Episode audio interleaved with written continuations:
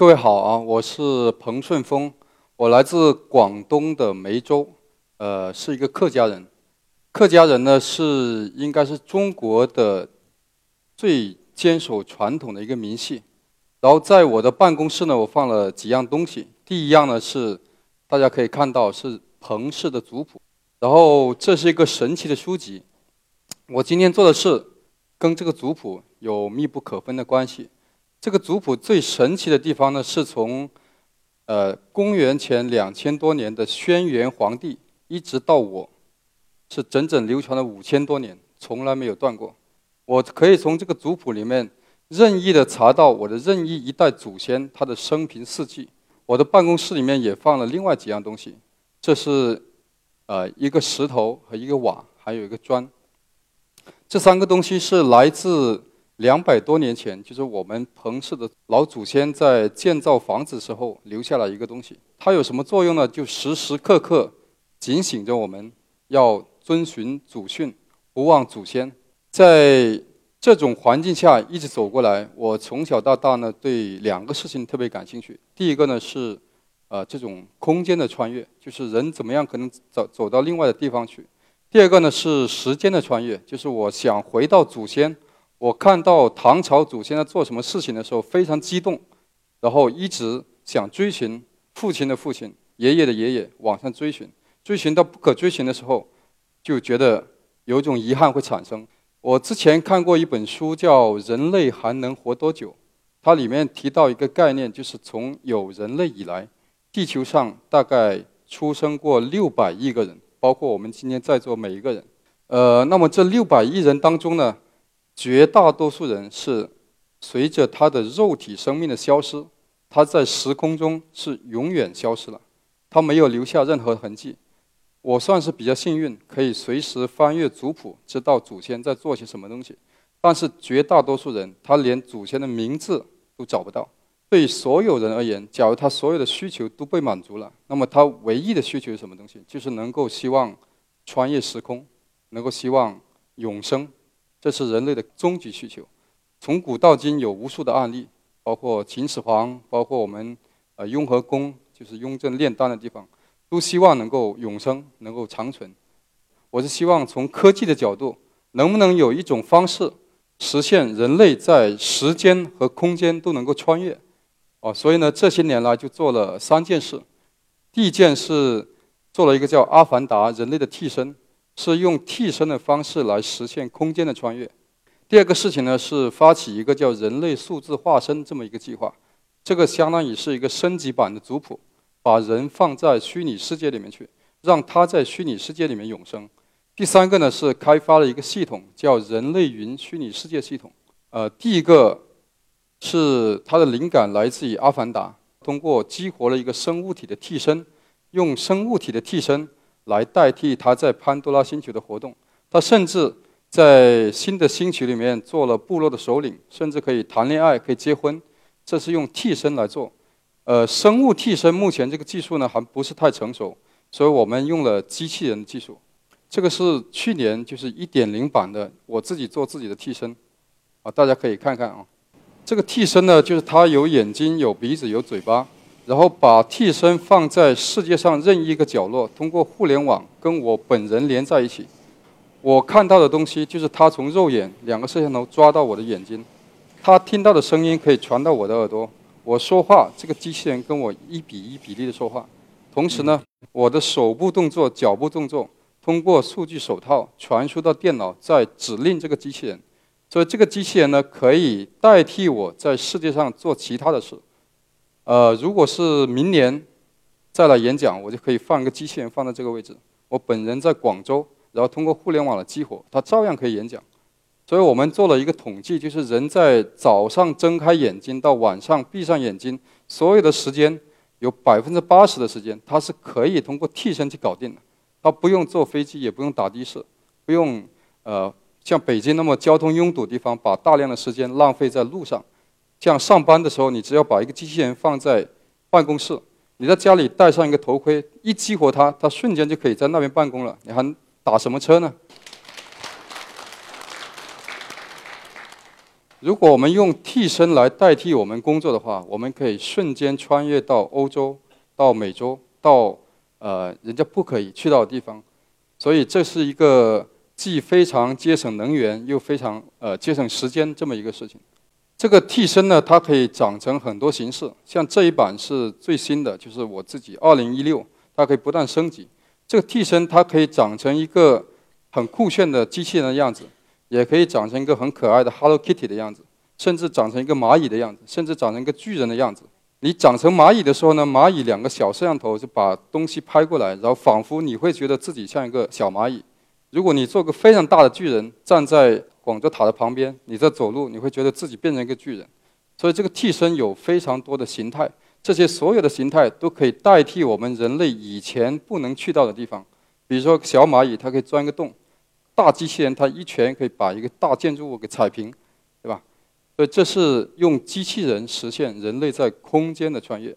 呃，第二件事情呢，就是我发起了一个计划，叫“人类数字化身计划”。这是一个公益项目，然后我们调研了中国的七八个省份，包括广东、四川、湖南、呃北京等等，然后发现很多人他在不由自主的在做一件事情，就是。记录自己的生命，有些用美图秀秀拍照，啊，有些人用写信，对，有些人发朋友圈等等，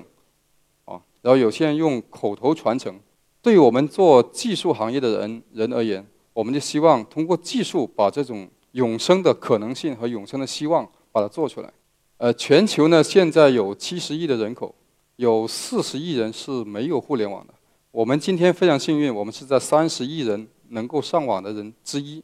然后呢，在中国还有七亿、八亿左右是没有上互联网的。这一部分人分成两类：一类是小孩，太小了还没上网；另外一类呢是老人，就像我的奶奶，她九十多岁了，他不可能说搞个手机每天拍美图秀秀，不可能。对所以像这些老人呢，他呃随着肉体生命的终结，他就跟刚才讲那些人一样，永远消失在茫茫宇宙当中。所以我们现在发起这个计划呢，是针对六十岁以上没有进入数字世界的老人，免费帮他做整套的数字化身的建设。那么这个就包括我们用这种呃新型的 VR 设备，像类似这种三百六十度的照相机，然后把它的生命场景通过两个角度把它拍摄下来。第一个角度呢是用主动式的角度，这个是模拟人类的两个眼睛，它的瞳距跟人的眼睛是一样的，放在这里，戴在老人的帽子上面，所以呢，老人他就可以，呃，该干什么事情他这样干，他该在呃做饭啊、喂鸡等等，然后会通过全方位把他生命信息全部拍下来，他的子孙后代就可以通过戴上这个头盔，瞬间回到他生命的现场。就一模一样。第二个呢，是我们给老人做建模，就是通过建模设备把老人全身心从前到后全部建下来。建下来之后呢，再植入骨骼系统，让老人在虚拟世界呢，通过人工智能的动作驱动，他可以在里面再重新活过来。这些老人当他生命终结之后呢，后面那套人类的大数据系统和人工智能系统将驱动这个老人继续生存下去。甚至利用机器学习，可以再给他输入新的信息，输入新的互联网，输入新的呃科技的发展，他还能够再重新学习、重新发展，能够活到一百岁、一千岁，这样子呢，就实现了人类在数字世界形式上的永生。从今年一月份以来，我们走了呃广东省很多地方，为了为不少的老人开展了这个人类数字化身的计划。最终呈现的方式是什么样子呢？大家可以看看这个视频。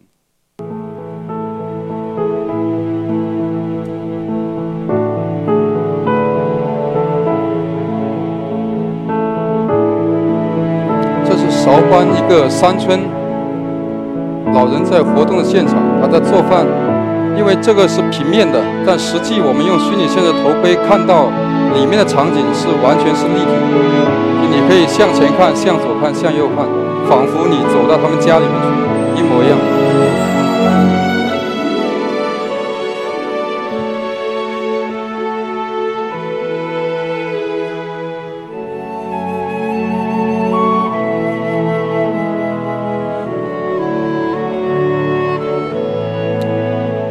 大家可以假设，如果这个老人是我们自己的亲人，比如说是我们的奶奶，是我们的爸爸妈妈，等过了几十年之后，我们依然能够戴着头盔，瞬间回到他生命现场，这是一种什么样的时空穿越的感觉？这是非常对人心极其的触动。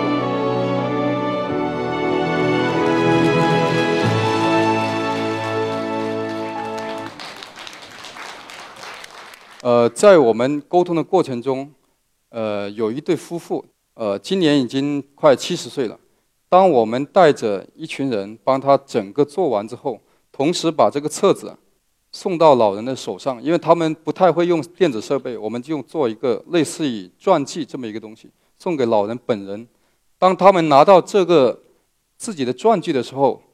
全家人所有人都流下激动的泪水。因为从来没有人对他生命如此关注过，他仿佛在翻阅这几页纸当中，重新再走了自己的人生。然后他的后代呢，就把电子版的所有文档全部拷给他们，然后他的后代就可以像刚才我说的，瞬间穿越回来跟祖先进行交互了。另外一个老人是今年八十四岁，他经历过像抗日战争、解放战争到新中国的建设。他从一九四几年开始写日记，写到一九九几年，这里有几十本他写过的日记本，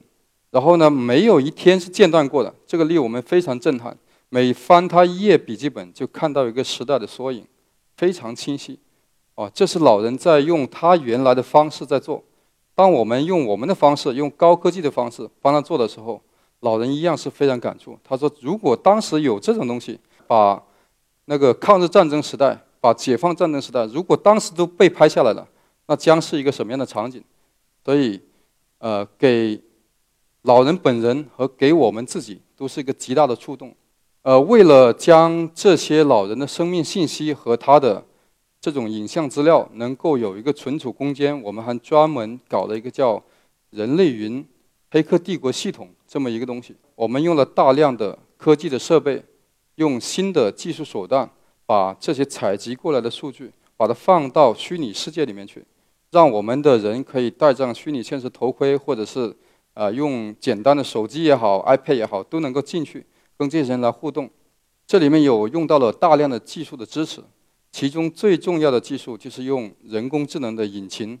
哦，就是后面有它算法支持这些老人声音的模拟、表情的模拟、动作的模拟，让他能够在广泛的数据积累的情况下。能够在虚拟世界重新活过来，包括像用区块链技术来给人类做全新的身份证，这个身份证是可以做到给六千亿人，每一个人都有一个独立的 IP 地址，唯一性啊，把它的呃生物特点，就是人类的 DNA 和社会属性能够打通，两个整在一起，就我们在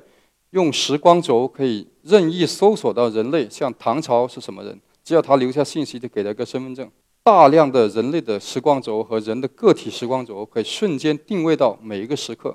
呃，在古代呢，是只有非常少量的人，他才能够有这个永生，甚至是传承一点点东西的权利。然后我们的概念呢，是想用科技的手段，把永生变为每一个人都可以去享受的权利。所以，呃，从去年开始到今年，我们也在开发这个傻瓜式的系统。到明年呢，会开放给所有的智能设备的用户，就是你只要有安卓系统或者 iOS 苹果，就可以在商店里面下载一个以 APP 形式存在的这么一个东西，然后给你自己、给我们的小孩、给我们的老人，他都可以去建立数字化身，把它放到虚拟世界，这样子就会形成一个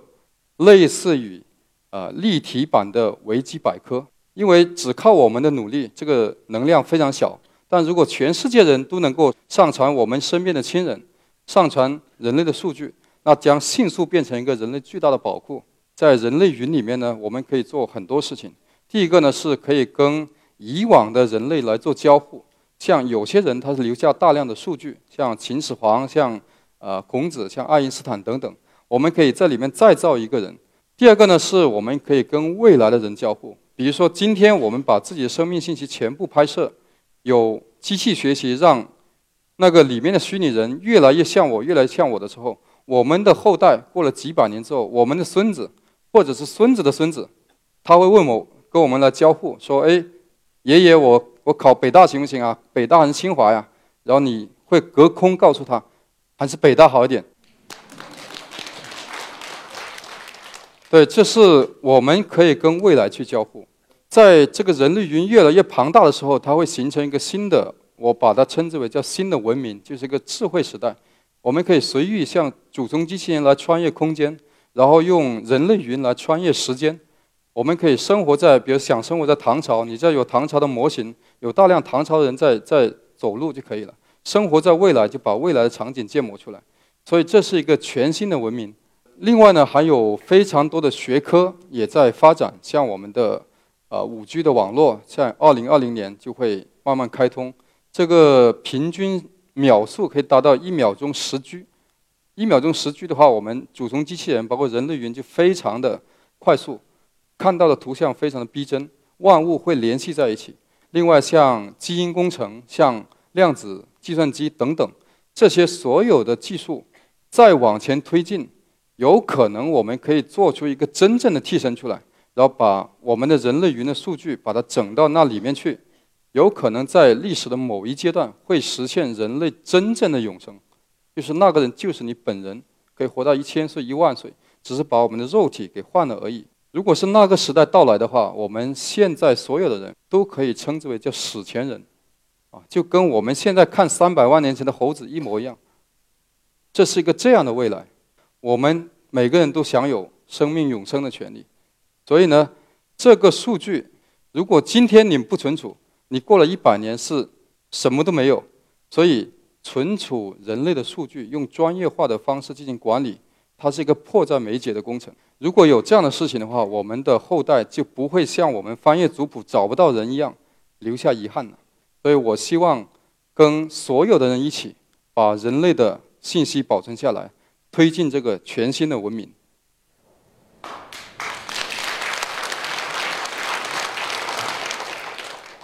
在新的时代到来的时候，我觉得科技的颠覆性非常大。然后有几个东西是永恒不变的。第一个，我们要非常勇敢探索未来，而不是畏惧未来。第二个，永远保持着智慧而善良的心来面对我们的未来。这样子的话呢，每一个人都可以像我那个五千年的族谱一样，它可以永远留存、永远生存、永生在这个世界上。创造一个更美好的未来，谢谢。